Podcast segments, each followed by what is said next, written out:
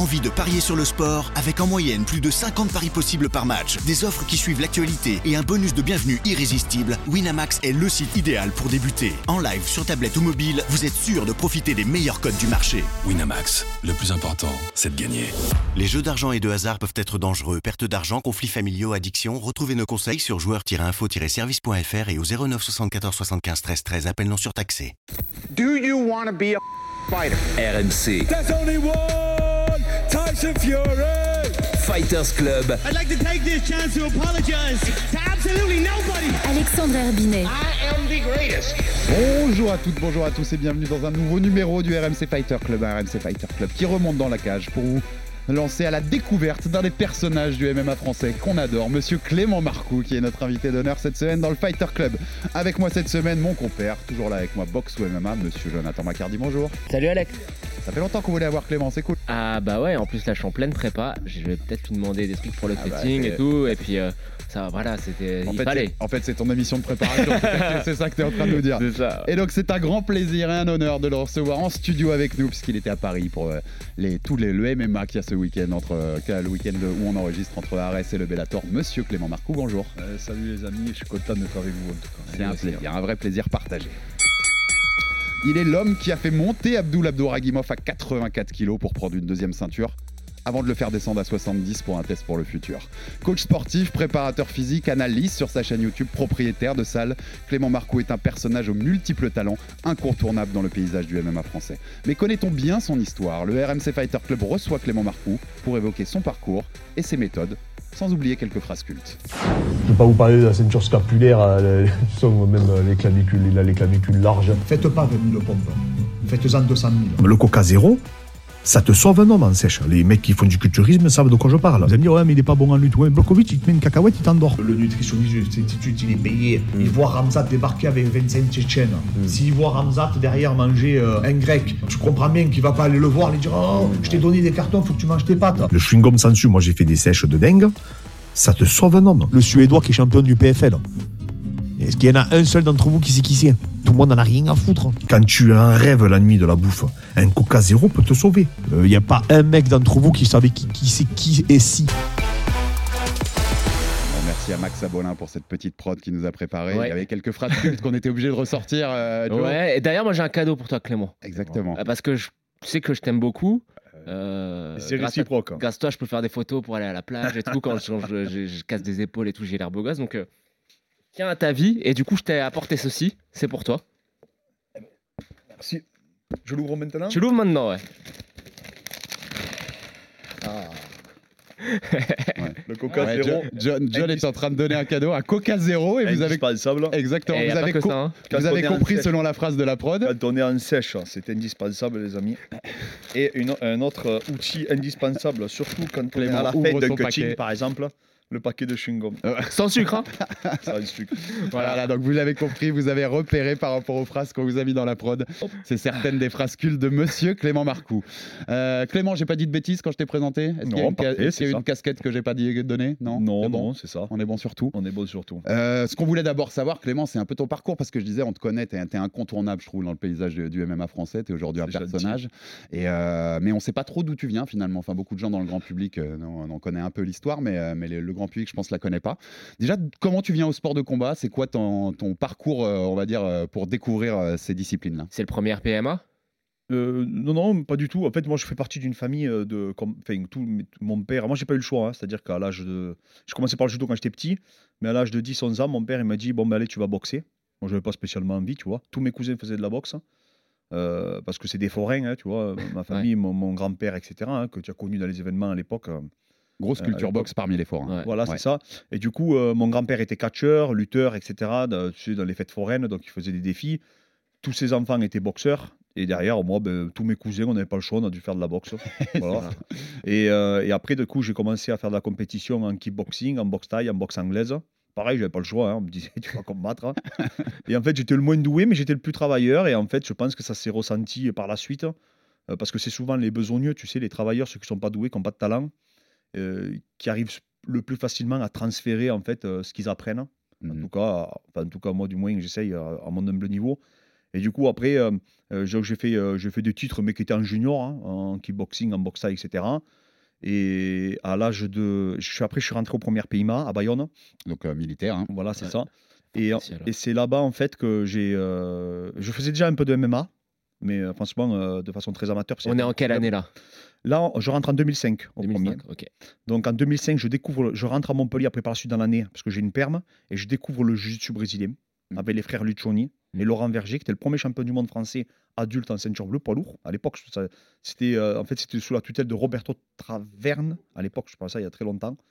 Et, euh, et du coup, en 2005, j'attaque le jiu-jitsu brésilien. Je fais ma première compétition en ceinture blanche à l'Open méditerranéen. Ouais. Euh, Samuel Monin à l'époque est ceinture bleue pour que les gens Ah se, oui, se- oui, se situent. Hein. Et ceinture bleue à l'époque. Et euh, j'affronte, ce- j'affronte un mec malheureusement qui est décédé, Marcus Henke maintenant.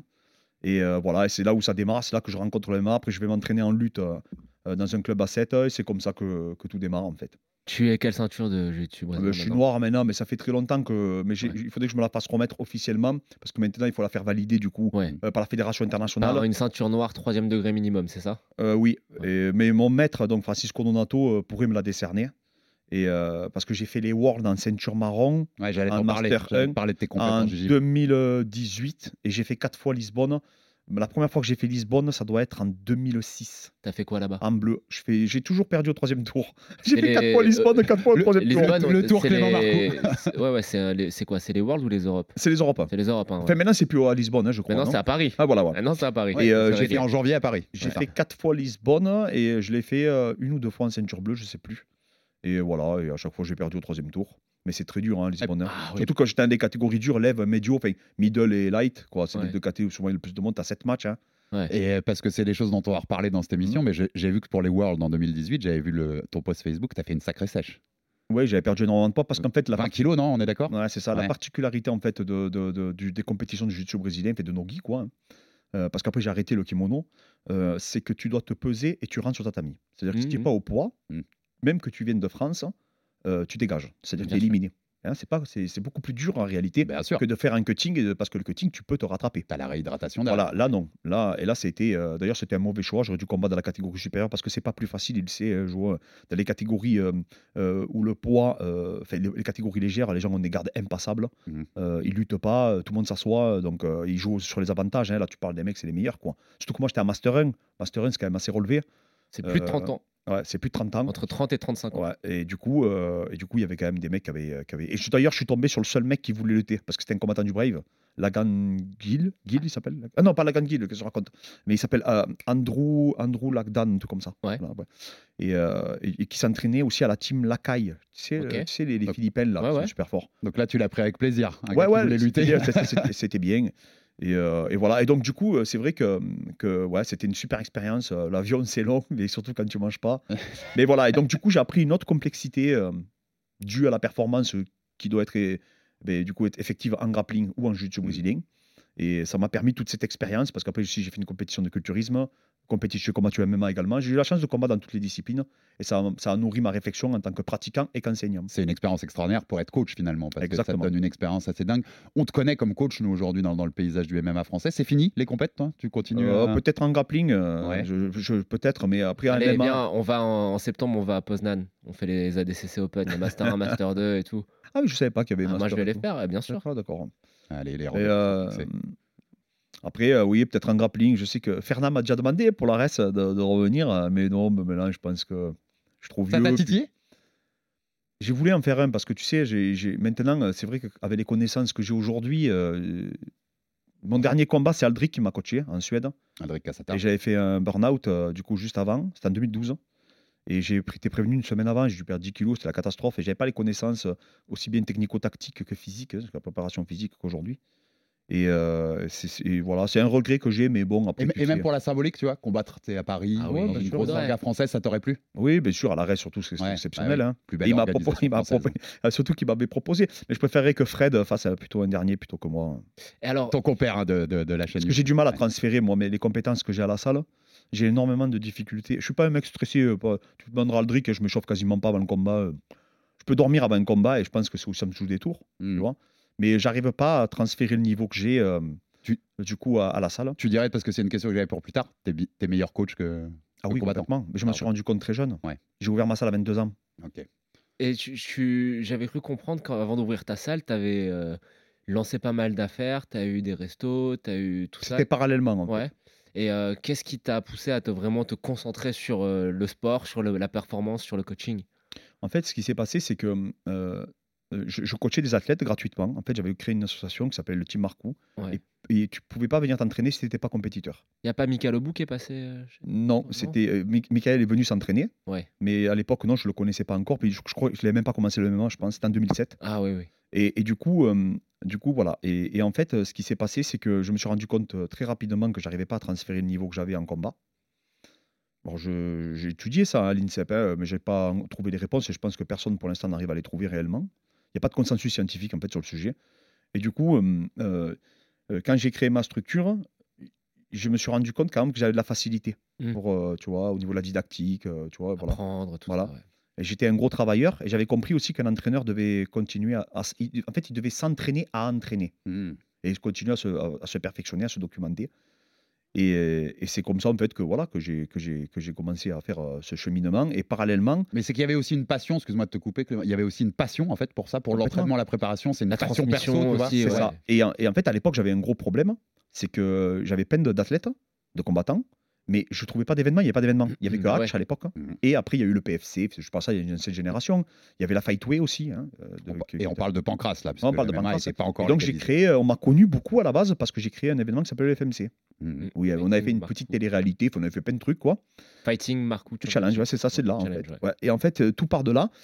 Et en 2010, je crée mon premier événement. Il y a Naïeb, il y aura tous les meilleurs combattants qui auront combattu Anthony Rea, Adrika Sata, euh, Sedina Sek. Enfin, vraiment, tout le monde est passé par là. Elias Bou, euh, euh, Vincent Delguera. Enfin, vraiment, tout le monde est passé. Mhm. euh, Elias Giroun, vraiment, hein, tous les, il y a eu tout le monde à ses débuts. Et, et du coup, euh, j'ai orga- j'ai organisé, pas parce que je voulais organiser, j'ai organisé parce que je voulais trouver des combats pour mes athlètes. Un peu comme faisait Hatch, tu vois. Parce qu'on était obligé d'être multicasquette, on vivait pas. hein. Non, non. C'était la catastrophe à l'époque, pour se rendre compte. hein. Et donc voilà, et c'est comme Déjà ça. que c'est compliqué aujourd'hui hein, pour Ouais. beaucoup d'athlètes. euh, Exactement. ouais. Et après, parallèlement, j'ai monté un restaurant qui était à thème MMA. donc il y avait des combats de MMA qui passaient partout.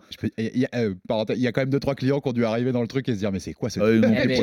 Il faut le refaire maintenant. truc Grave, il y a un créneau aujourd'hui. Ah ouais. Et, et Vanderlei Silva qui était venu, euh, tu sais, il a été en fait un stage chez nous, dans ma salle, et en fait il était venu, il avait mangé au resto, et j'avais dit, j'ai dit Van, est-ce que tu avais déjà vu ça dans le monde? Et lui, il, a- il habitait à la Vegas à ce moment-là. Il m'avait dit, j'ai la première fois de ma vie je vois ça.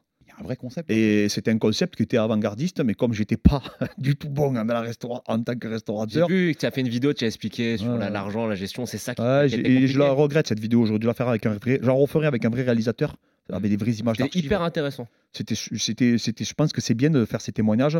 Mais Mm. bon, après, j'ai eu la chance que j'étais en face de la plage, donc j'ai eu la facilité à le revendre. hein. 18 mois après. euh, euh, Ouais, c'est des euh, emplacements Je, qui je, partent. je- je Ouais. l'ai, je l'ai reparti euh, assez facilement. Et là, j'ai compris que j'étais pas fait pour ça. Parce que parallèlement, j'avais ma salle. J'ai dit maintenant, je vais focaliser. Je vais, en fait, je vais enlever toutes ces casquettes que j'avais, organisateur d'événements, etc. Je vais tout enlever et je vais me focaliser que, la- que le coaching parce que j'arrivais pas à gérer euh, tout ça. Tu vois. C'est compliqué, c'est, chronophage. Quoi. Aujourd'hui, tu as des athlètes comme Abdul Abdouragimov, on va, on va en reparler d'Abdul bien sûr. tu as aussi des, des gens, on va dire, du grand public qui Mhm. te sollicitent pour des programmes de préparation, par exemple, nutrition, tout ça. Euh, tu vas, ça va aussi au-delà du MMA Tu as des sportifs dans d'autres euh, disciplines? Ah, mais complètement. Ouais. J'ai des footballeurs pro, euh, rugbyman Andy pro. Delors? Tu as des, Andy t'as des noms qu'on peut citer, ouais sans- Ah, sans Andy Delors, hein, Andy Ouais. Delors, par exemple. Alban Bon, ouais, Lafont? maintenant. Alban Lafont qui vient aussi en stage l'été régulièrement, mais son frère. hein. Euh, là, j'ai Dimitri, donc le gardien, de, enfin, le second gardien de Montpellier actuellement. Il vient de m'envoyer un message tout à l'heure. hein. Donc, il vient à ma structure également. J'ai Guillaume Galtier, j'ai eu Goudicelli. Donc, ça, c'est des rugbyman du top 14 hein, qui jouaient à MHR. Maintenant, Guillaume Galtier est à Brive. Euh, après, j'ai eu euh, euh, ah, le celui qui fait le triple saut, mais c'est Fred qui s'en occupait, qui a fait les JO aussi. C'est bon, je ne vais pas dire de bêtises sur Ouais, famille. Mais voilà, ben, plein d'athlètes, vraiment tous les sports. hein. Karatéka, Nancy Garcia. Enfin, vraiment, vraiment, j'ai. Je peux, ça, fait, ça fait 16 ans que je fais ça maintenant, donc je peux même pas te dire, parce que j'ai eu plus Ouais, de t'en 1000 as vu personnes. t'en as ouais, ouf, beaucoup. quoi. Et si je te posais la Mhm. question aussi, c'était dans un sens, ça m'intéressait. Est-ce que tu as une différence d'approche avec les combattants, comme Mhm. quelqu'un comme Abdul, parce que tu as ton passé de combattant aussi et que tu as cette expérience-là, par rapport à d'autres sportifs, des footballeurs, des rugbyman Ah oui, complètement. J'adapte toujours par rapport à la discipline, par rapport aux contraintes mécaniques, physiologiques, hein, biomécaniques également. hein. Donc, euh, non, non, c'est sûr, on n'a pas du tout la même approche. Maintenant, c'est sûr que euh, j'aimerais vraiment pouvoir préparer que les combattants. Ouais. Ça, ça serait l'idéal, mais malheureusement, je ne peux pas le faire. Et puis, euh, tu ne peux pas refuser un mec en Ligue 1. euh, Non, bien sûr. Tu vois, quand Andy signe à Nice, euh, je l'ai la semaine d'avant, et euh, il m'a réécrit pendant l'année euh, en me disant Clément, est-ce que tu peux m'envoyer un programme, s'il te plaît euh, il, faut que tu me prépares. Alors qu'il était déjà avec des préparateurs physiques euh, quand même à, à Nice. Nice, C'est gratifiant pour moi, tu vois. C'est-à-dire que le mec, il est même pas à côté de chez moi.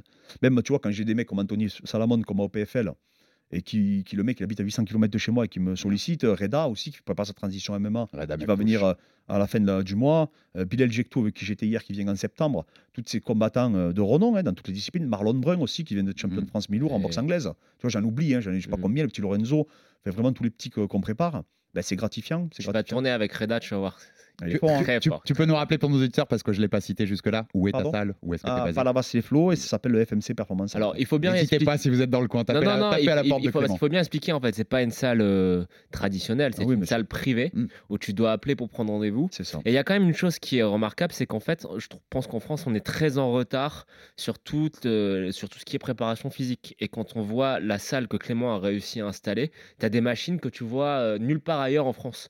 Et euh, moi, ce que j'aimerais, ce que- j'aimerais bien qu'on discute ensemble, c'est tu as beaucoup voyagé, Mhm. tu as fait le tour des plus grandes salles de jiu-jitsu brésilien.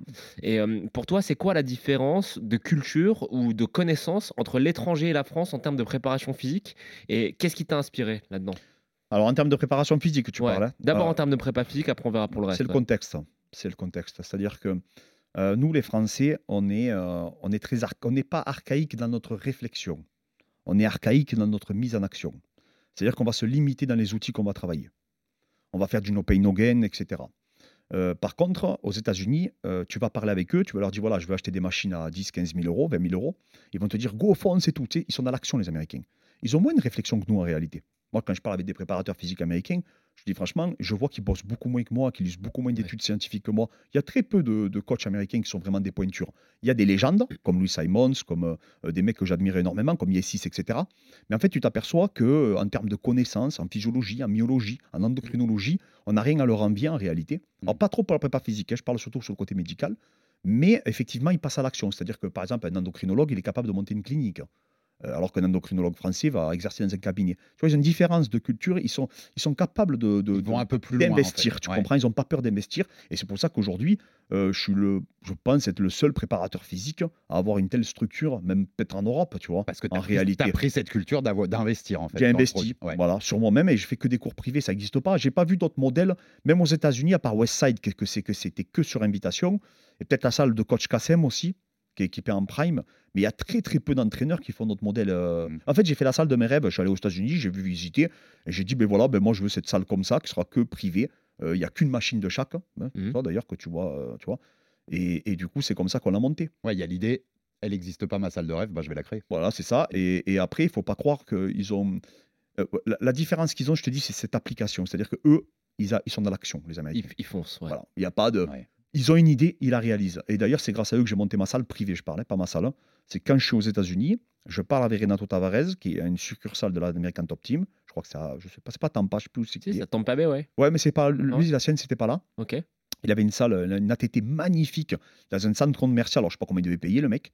Et du coup, euh, il me dit euh, Mais tu fais des événements de dingue, mais t'as même pas de salle à toi, c'est incroyable. Et du coup, je monte ma première salle en 2012 privée, je parlais. Et, euh, et du coup, euh, voilà, ça a révolutionné. Parce qu'en fait, c'est des mecs, en France, on me disait Mais tu vas pas monter ta salle, comment tu vas Ouais. faire pour vivre? T'es malade, il n'y a pas de modèle économique, vous êtes des dingues et tout. Et il y avait que le MMA Factory à l'époque. Et le Platinum, je crois, de mémoire. hein, de était, mémoire. si tu parles 2012, même c'était le CrossFit, le MMA Factor. Ouais, c'est le CrossFight. Ça s'appelait le Crossfight, CrossFit. Ouais. Excuse-moi, pas Et, CrossFit. ouais. et à l'époque, j'appelle Fernand Lopez, euh, qui était mon ami, et toujours qu'il est toujours, et je lui dis Fernand, il faut que tu me reçoives, parce qu'il faut que je prenne des idées pour, pour ma salle. Je monte à Paris, je fais aller-retour dans la journée. Je monte, il me voit arriver, je prends, je prends des photos. Il me dit, mais qu'est-ce que tu fais? J'ai dit, mais je vais copier ta salle. hein. et il me- on a fait un fou rire. Et là, on, en parlait tous les deux. Et il était mort de rire. J'ai dit, tu pourras me mettre un procès. Et en fait, j'ai copié tout, le flexi-roll, tout ce qu'il avait, j'ai tout pris. Parce qu'on a fait à peu près la même dimension, notre salle, tu vois. Et j'avais pas d'idée, quoi. Parce que Platinum, c'était plus grand que moi. Euh, Fernand, c'était à peu près, c'était très, c'est petit, tu sais, celle qui est dans bien la sûr, je la connais bien, la Ouais, voilà. moi, deuxième arrondissement. ouais. Ouais, c'est ça. Et du coup, j'ai fait copier conforme et je l'ai ramené chez moi, quoi. Nickel. Et alors, du coup, euh, dans tes, tes pérégrinations euh, aux États-Unis, raconte-nous un peu où tu as été, avec qui tu t'es entraîné. Je pense que ça va vachement te intéresser. Alors, je- alors, dans le spécifique, hein, je parle toujours. euh, j'ai eu la chance de m'entraîner au Gleason Gyms pour la boxe anglaise à Brooklyn. Ouais. Après, j'ai fait Pas toutes les J'ai salles. j'ai été dans la salle aussi. Ah oui, c'est génial, hein. Rien que quand tu rentres, même tu montes l'escalier, Ouais, c'est génial. Celui-là qui me coachait, c'était Lennox Blackmore, un ancien champion du monde, il me semble, WBA. Je- ouais, je crois que c'est Ouais, ça. ouais, si, si, si, si. Et, et après, derrière, euh, ben, euh, je me suis entraîné chez Danauer, bien sûr, chez United, chez euh, tous les clubs, euh, chez Marcelo Garcia.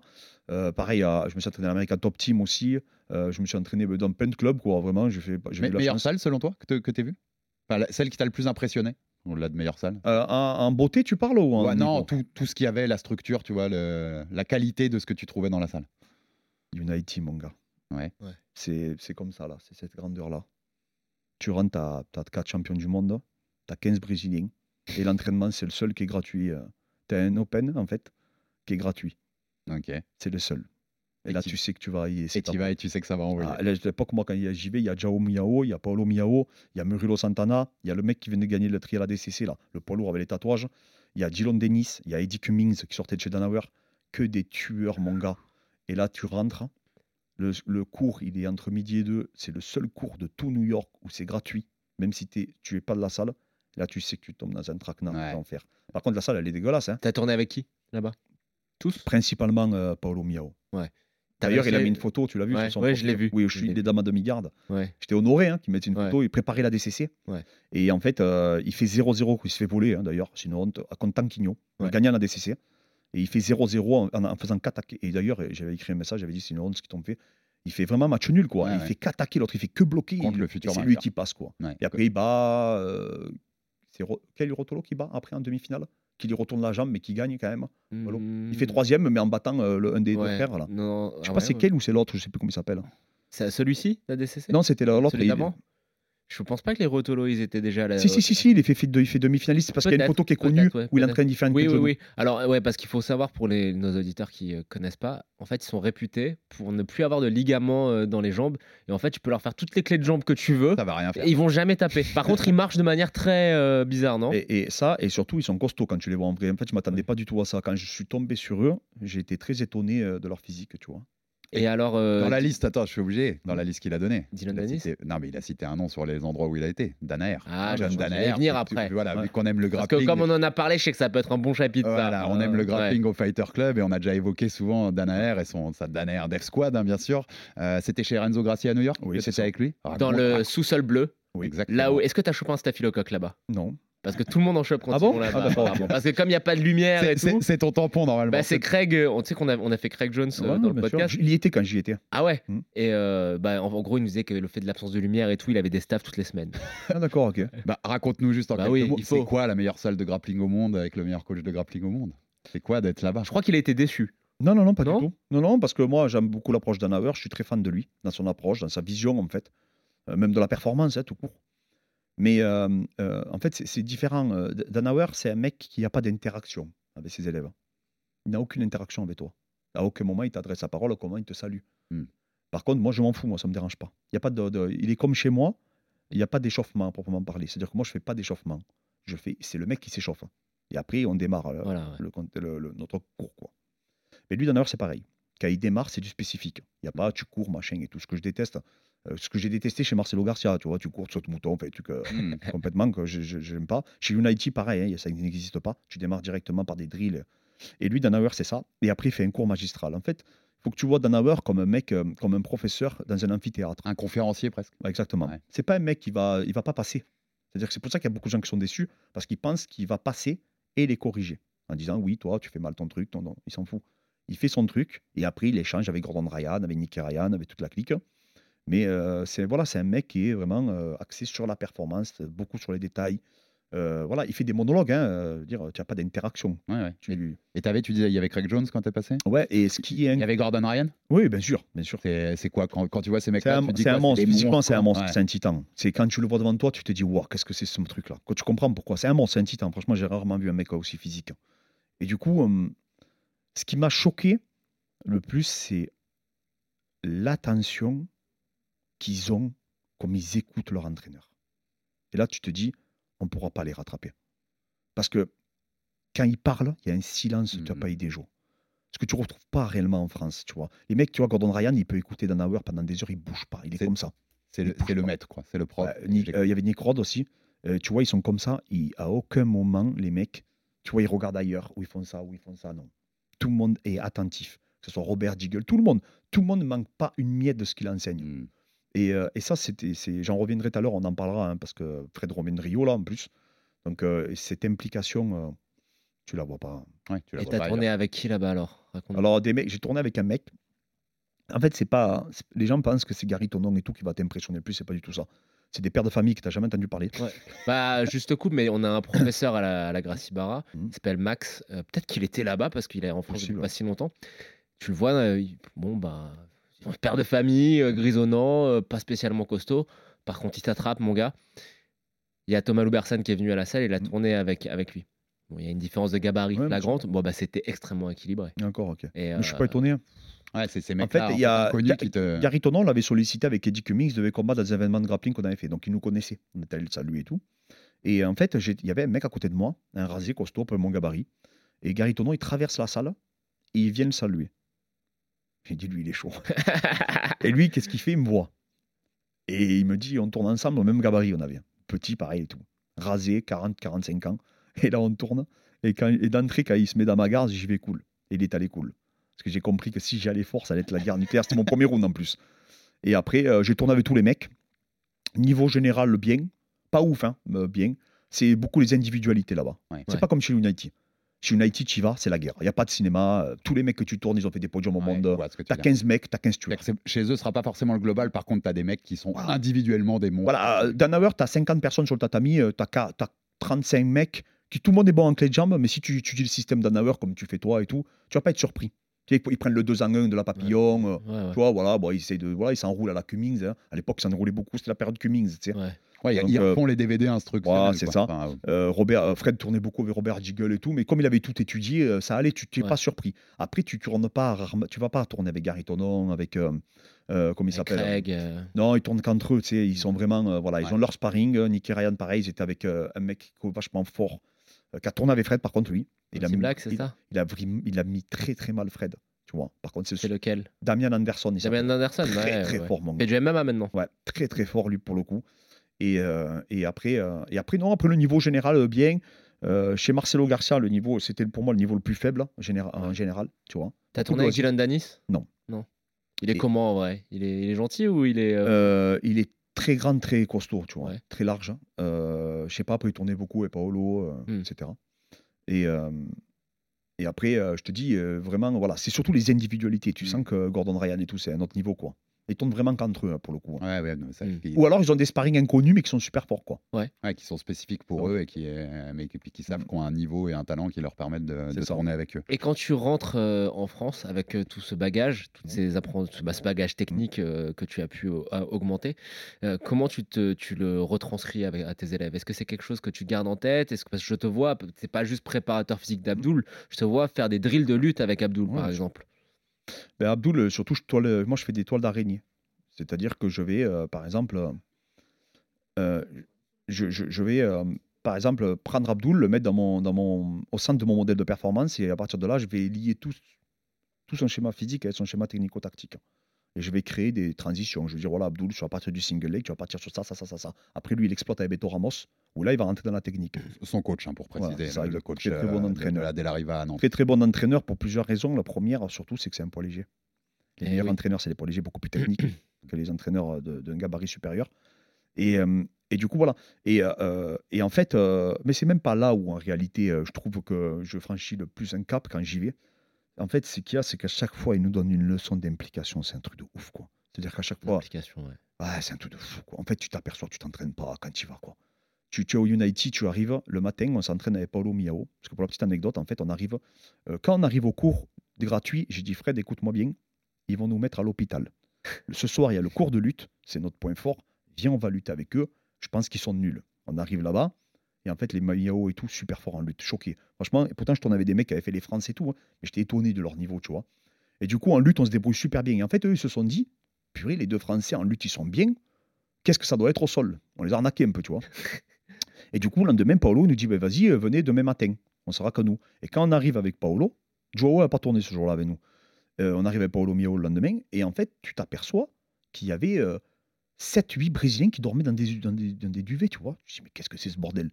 Et là, le mec, il te dit, ben voilà, lui, il s'appelle Jefferson, il est champion du monde. Là, il a, il a, a gagné, l'année où il a tourné avec Fred, il a gagné les World Nogi adultes, Ouais. en, en, en médio, je crois, ou en, ou en lève, peu importe. Ouais. Et du coup, à ce moment-là, j'ai dit, et là, le mec, tu lui dis, voilà, à Paolo, on lui parle. Et toi, Paolo, comment ça se passe? Ben voilà, je m'entraîne à 9h du matin. Avec 10h, c'est son premier cours avec nous.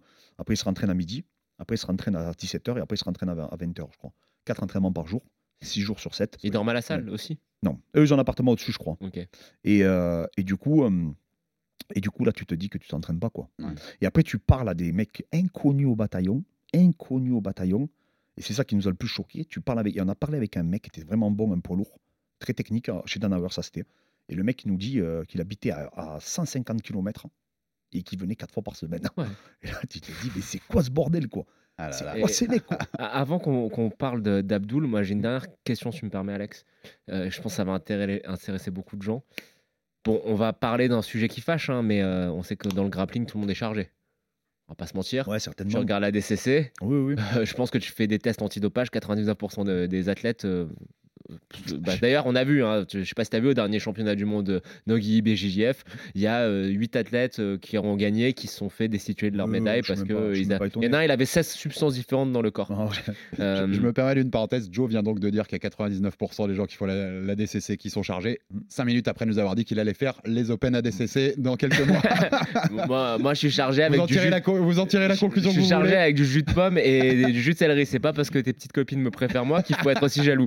Non, mais la question que tu, la question logique que- que- la- qui, qui, qui m'amène à- qui, est amenée, c'est est-ce que tu penses que tu nous parlais d'implication il y a quand même un écart en termes de pharmacie qui fait qu'on a du mal à être compétitif face à ces gens-là? Euh, en partie, mais c'est pas que ça, c'est la mentalité. hein. Mec, c'est des machines. hein. Même, je te dis, c'est ce qui m'a le plus choqué, c'est les loisirs.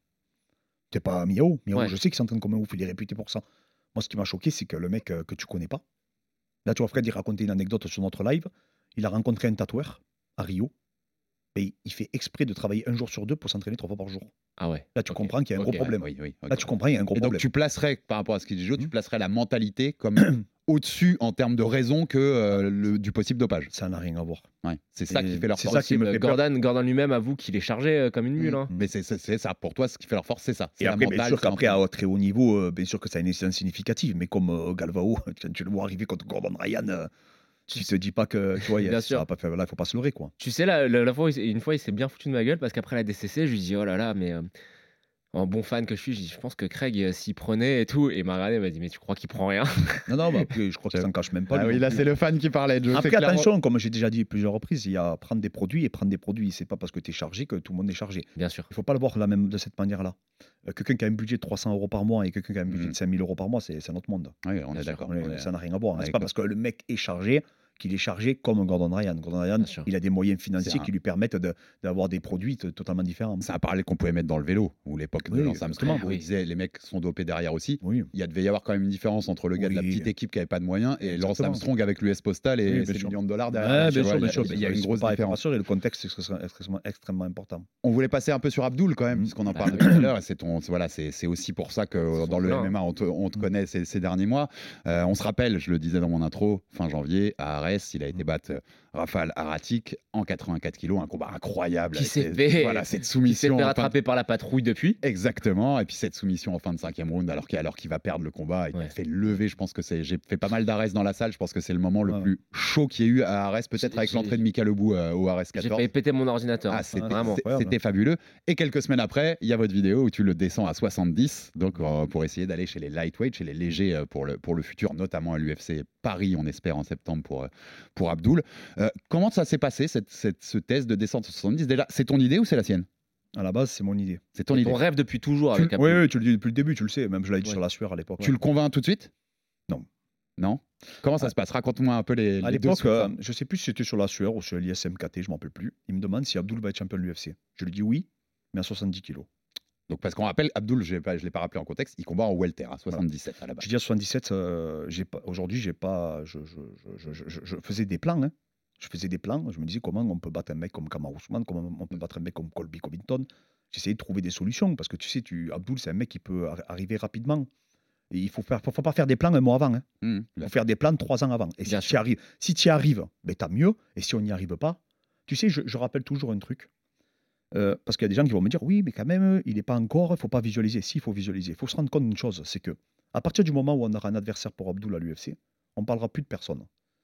Par contre, moi, j'ai un spectre qui me hante, c'est que Darius a pris un KO contre un mec inconnu à l'UFC et, et euh, Makachev prend un KO par Adriano Martins. Ouais. Tout à fait. C'est-à-dire que j'ai déjà dit à Abdul, Abdul, j'ai pas peur du top 5, j'ai peur du mec d'avant. d'avant. Parce que Makachev a pas perdu contre les Non. meilleurs. Non. Darius n'a pas perdu contre les meilleurs. Alexander. Ils se sont fait éteindre par des mecs mm. inconnus. Et à l'UFC, tu n'as pas le droit à l'erreur. C'est-à-dire que, et à l'époque où Makachev perd, Jo, que ce soit toi ou moi, on n'aurait jamais cru qu'il deviendrait le champion qu'il est en train de devenir. Il perd, qui se fait éteindre, c'était son adversaire que, que tout le monde annonçait qu'il allait être Ah, grand Alexander champion. Hernandez, qui a Exact. rien fait par la suite d'ailleurs. Et puis tu mets du temps. Une fois que tu descends de cette marche à Exactement. l'UFC, tu mets Et du donc- temps à l'air grimper. Donc, du coup, il faut sous-estimer personne. Mm. Par contre, euh, comme je dis, il y a des mecs, moi, au top 20, je pense souvent à Gouram, que je trouve que c'est un problème, par exemple. Ouais. Et peut-être que tu as des mecs, tu sais, c'est souvent le, style. Voilà, il y a souvent des styles qui font les combats. Ouais, bien sûr. Maintenant, si on, dé- si on inflige ça à Abdul, le fait de descendre 70 kilos, c'est qu'on a des ambitions pour lui. Vous êtes au courant qu'Abdul a refusé le PFL Mhm. euh, Une avec une proposition- chiffres, on est une d'accord proposition de malade. Mhm. C'est parce qu'Abdul croit en lui. Et nous, on est obligé de croire en lui. Si on lui dit non, Abdul, euh, ben non, tu iras jamais dans le top 10, ben, faut, vaut mieux qu'on change de métier déjà, premièrement. Et en plus de ça, ben, vaut mieux qu'on aille au PFL. Pourquoi faire Tu veux qu'on aille là-bas si c'est pour euh, euh, stagner dans les top 20 où il va gagner 20 000 balles Enfin, tu vois, ça n'a rien à voir. Ou on reste à la reste. Je dis, franchement, on est très bien. Ouais. Tu vois Donc, en fait, on est obligé d'y croire et on y croit. Pour de vrai, c'est pas pour lui faire plaisir. D'ailleurs, je lui ai dit, Abdul, à 77, ça va être très dur. Ah, Lui, il y 70, croyait. Ouais. Moi, j'ai dit, Abdul, je sais pas que j'y croyais pas, mais j'ai dit, Abdul, euh, aujourd'hui, ça va être très, très compliqué. Il y a des mecs très, très forts. Par contre, à 70, on Voilà. Par contre, à tâche. 70, je te garantis que tu peux poser, avec la dimension physique que tu peux apporter, parce que j'y reviendrai après, hein, ça, je ne sors pas de mon chapeau, j'ai des Mhm. références sur Abdul. Quand je te dis, Abdul, euh, moi j'ai eu la chance de tourner avec tout le monde. Je tournais avec Murlo Santana, avec Cyborg, avec Robson Moura. Quand je te dis Abdul, c'est un truc de ouf. Ouais. C'est que, non, non, non, t'as pas, t'as pas compris. Euh, en fait, la dernière fois, j'ai entendu un truc qu'on m'a envoyé, que tu as dit, et qui pour moi était lunaire. Tu as dit, Abdul, je le classe top 3 en France. Je crois que tu te rends pas compte, en fait. C'est beaucoup plus haut. Non, tu te rends pas compte. Euh, Abdul, il faut l'affronter pour comprendre.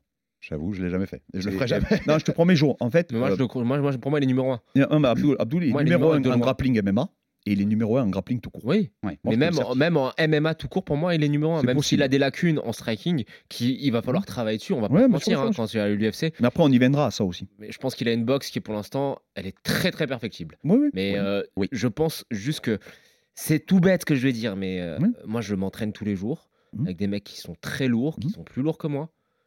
Bah juste Abdul quand il, il m'attrape, tu sais, tu, quand tu, tu, Mhm. tu le sens. Tu sens qu'il y a une Mhm. différence. Quand le mec, un mec qui t'attrape juste le poignet, ou tu sais, on avait fait une vidéo, il, il m'étranglait pour euh, montrer des techniques. Il y allait tout doucement, mais euh, la ouais. pression, la chose, il a un truc dans les mains qui est magique en fait. Tu sais, je, je dis souvent, il y a trois mecs qui m'ont impressionné sur, euh, depuis 16 ans. Que vraiment, j'ai dit, wow, qu'est-ce que c'est ce truc? Il y a le premier, c'est le, le pire qui m'a impressionné dans ma vie, c'est Abdul, pour l'instant. Tout à tête confondu, je te parle. hein. Hmm. Le deuxième, il s'appelle Guillaume Galtier, c'est un rugbyman, Ouais. qui était en équipe de France junior Ouais. et maintenant qui est à Brive. Le troisième, c'est Mansour Barnaoui. Son grip et son cardio. J'avais jamais vu ça de ma vie. Et le petit frère d'Abdul aussi. hein. Euh, je l'ai jamais eu, donc je peux pas te dire. Ouais, tu peux pas. être- Euh, je le prépare, hein, mais je l'ai jamais eu. Donc Abdul, euh, la particularité qu'il a, c'est quand tu fais des mesures, son endurance de force, j'avais jamais vu ça. Euh, quand il verrouille une clé, je n'ai jamais vu quelqu'un développer autant de force. Sa flexibilité. Oui, C'est-à-dire c'est qu'en fait, ça, il défend, le- il déf- tout ce qu'on m'a appris en prépa physique, il vient le contredire. C'est-à-dire que euh, normalement, on te dit quand tu Alors, les haltérophiles le contredisent également, hein, y a pas de problème. hein. Mais c'est rare d'être mobile et d'être extrêmement fort. Bien sûr. Lui, alors les haltérophiles y arrivent, mais les haltérophiles de très très haut niveau. Et Abdul, il a, il a des facteurs X, on y reviendra si tu veux par la suite, hein, que je trouve qui est très intéressant et que les gens n'en parlent jamais. Euh, par exemple, dans les, aucun média n'en parle de ça, mais lui, il les a. hein, parce qu'on on dit qu'il est perfectible debout, mais on ne parle jamais de son menton, Abdul.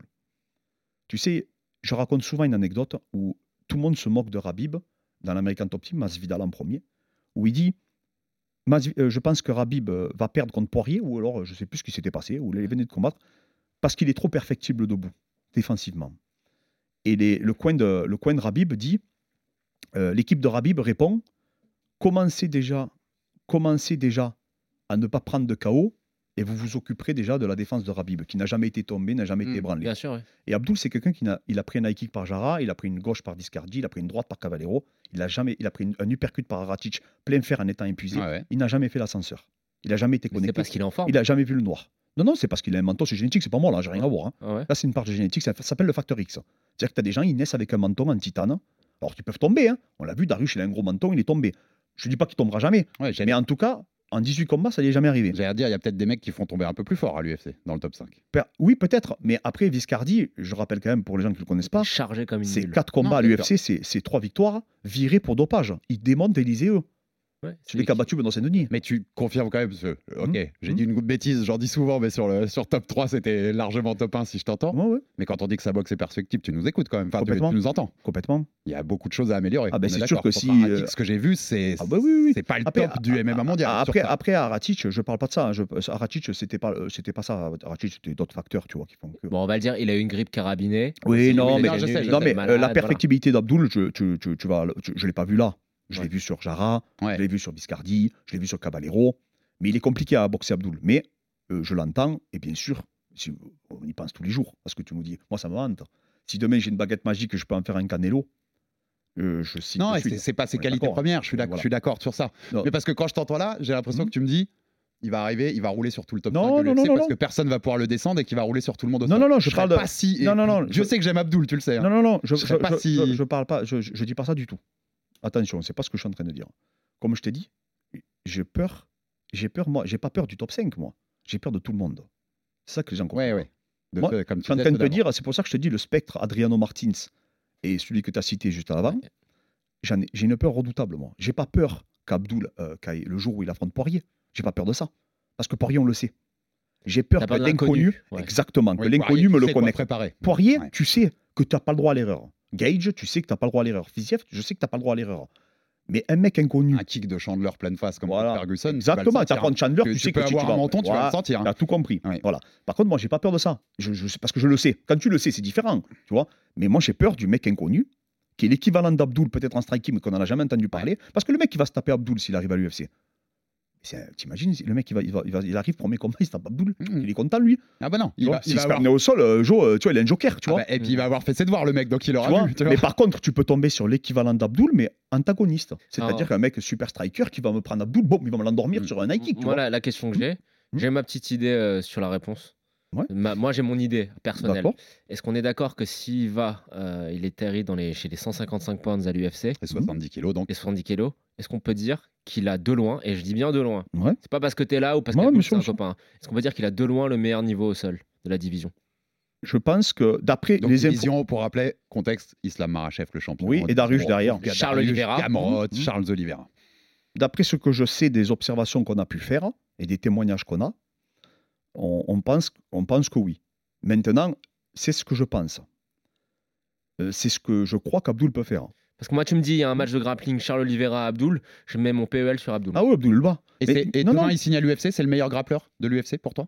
Pe- pe- je- je- en fait, euh, comme je te dis, moi personnellement, je pense.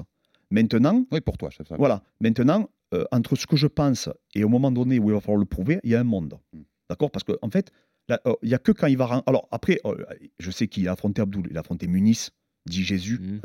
Tu- euh, C'est ce qui se fait de mieux en jiu-jitsu brésilien. Ouais, il a perdu aux avantages, mon gars. Ouais.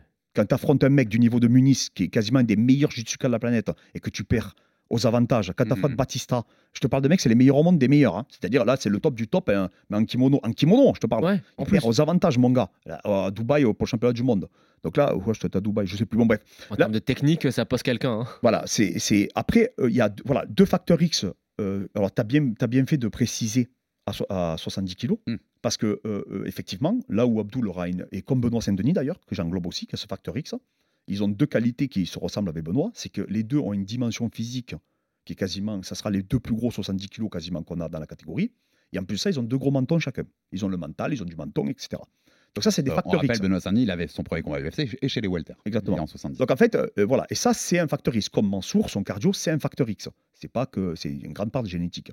Et en fait, ce que je dis, c'est que entre ce que nous on croit, ce qu'on pense qu'il peut faire, moi sur le papier, je pense que oui. Je pense qu'à l'entraînement, effectivement, je pense qu'il peut mettre à mal tout le monde.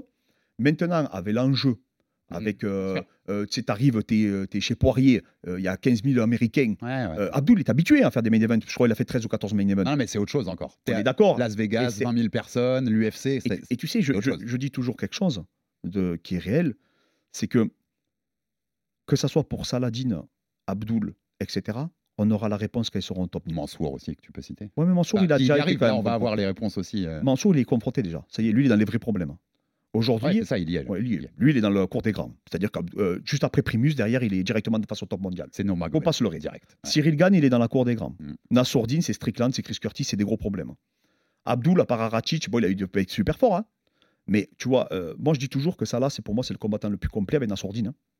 Et euh, Abdul, euh, c'était Thomas Louberzam qui disait c'est le combattant le plus imposant. C'est pour ça que je fais pas de classement.